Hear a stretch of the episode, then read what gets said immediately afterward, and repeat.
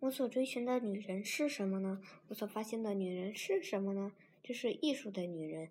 从前将女人比作花，比作鸟，比作羔羊。他们只是说女人是自然手里创造出来的艺术，使人们欢喜赞叹。正如艺术的儿童是自然的创作，使人们欢喜赞叹一样。不独男人欢喜赞叹，女人也欢喜赞叹。而妒便是欢喜赞叹的另一面，正如爱是欢喜赞叹看的一面一样。受欢喜三餐的又不足是女人，男人也有。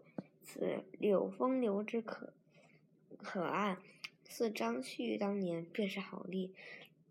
而美凤仪一语尤为史不绝书，但男人的艺术气氛似乎要少一些。贾宝玉说得好：“男人的骨头用泥做的，女人的骨头是水做的，这是天命呢，还是人事呢？”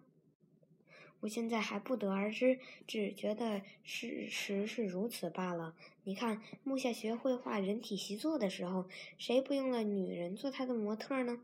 是不是因为女人的曲线更为可爱？嗯，我们说自有历史以来，女人是比男人更起艺术的，这句话总该不会错吧？所以我说，艺术的女人。所谓艺术的女人有三种意思：是女人中最为艺术的，是女人艺术的一面，是我们以艺术的眼去看女人。嗯，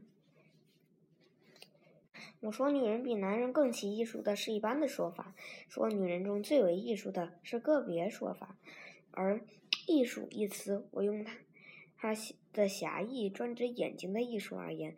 与绘画、雕刻、跳舞同其范围，艺术的女人便是有着美好的颜色、轮廓和动作的人。女人，便是她的容貌、身材、姿态，使我们看感到自己圆满的女人。这里有一块天然的界碑，我所说的只是处女、少妇、中年妇人和那些老太太们。为他们的年岁所侵蚀，已经上了凋零和枯萎的路途，在这一件上已经是落伍者了。女人的圆满相，只是她的人的诸相之一。她可以有大才能、大智慧、大仁慈、大勇毅、大贞洁等等，嗯，但都无碍于这一项。诸相可以帮助这一项，使它更臻于充实；这一项也可以帮助诸相，嗯嗯，分歧圆满于他们，有时更能遮盖他们的缺处。我们只看女人，若被她的圆满相所吸引，便会不顾自己，不顾她的一切，而只顾陶醉其中。这个陶醉是刹那的、无关心的，而且，嗯。在沉默之中的，我们只看女人是欢喜，而绝不是恋爱。恋爱是全班的，欢喜是部分的。恋爱是整个自我与与整个自我的融合，故艰深而久长；欢喜是自我间片段的融合，故清浅而飘忽。这两者都是生生命的趣味。生命的姿态，但恋爱是对人的欢喜，却兼人与物之间。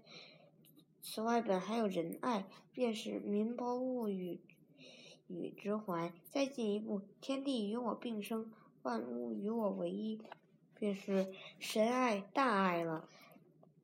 这种无分物我的爱，非我所要论。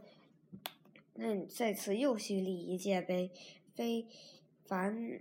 嗯，伟大庄严之相，无论属人属物，足以吸引人心者，必为这种爱；而优美艳丽的光景，则不在欢喜的欲中。至于恋爱，以人格的吸引为骨子，有强极强的占有性，又与两者不同。